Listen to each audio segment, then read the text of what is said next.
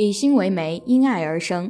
大家好，我是福林，今天给大家带来故事《谁也看不见的阳台》上。有个城镇，住着一位心眼儿特别好的木匠，无论有人求他什么事，他都能爽爽快快地答应。譬如，木匠先生，请你给我家厨房做一个搁板。哎，这很容易。昨天暴风雨，我家的木板墙坏了，你能不能想点办法？那您可太为难了，我马上给您修好吧。我家小孩想养兔子，请给做个巢箱。啊，有了空就给您做吧。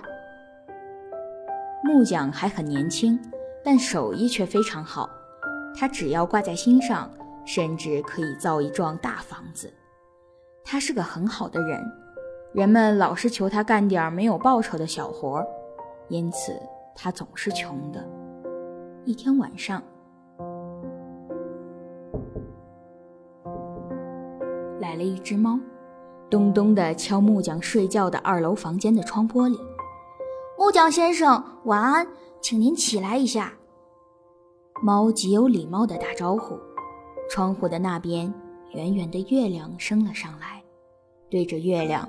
猫尾巴竖得直直的，那是只雪白的猫，两只眼睛绿得像橄榄果实一样。木匠被猫那双眼睛一动不动地瞪着，身子不禁瑟瑟发抖了。你是谁家的猫？谁家的？我没有家。野猫？可你的毛色相当漂亮啊。嗯，我特别打扮了才来的，因为我对您有个特别的请求。哦，那到底是什么事呀？木匠把窗户打开一条缝，冰凉的风嗖地吹进来。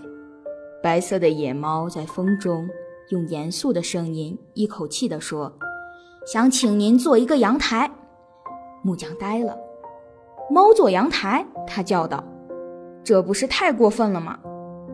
于是猫摇摇头：“不，不是我要使用。”有一位照顾我的姑娘，为了她我才来求您的。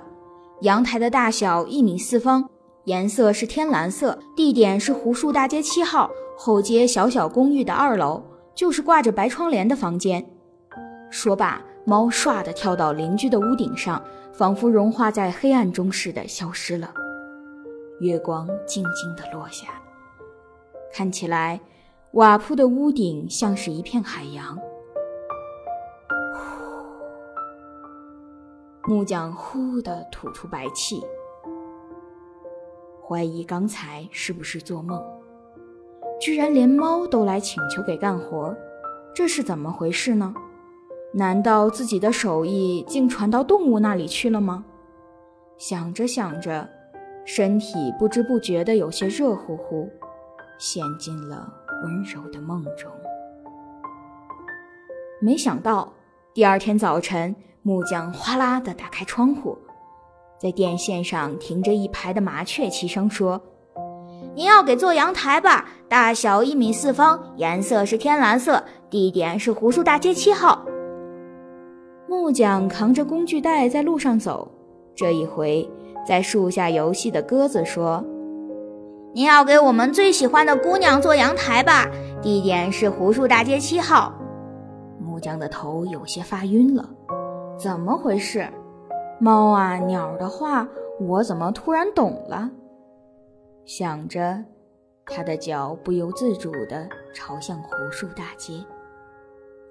今天的声音未眠到这里就结束了，我们下期再见，晚安，好梦。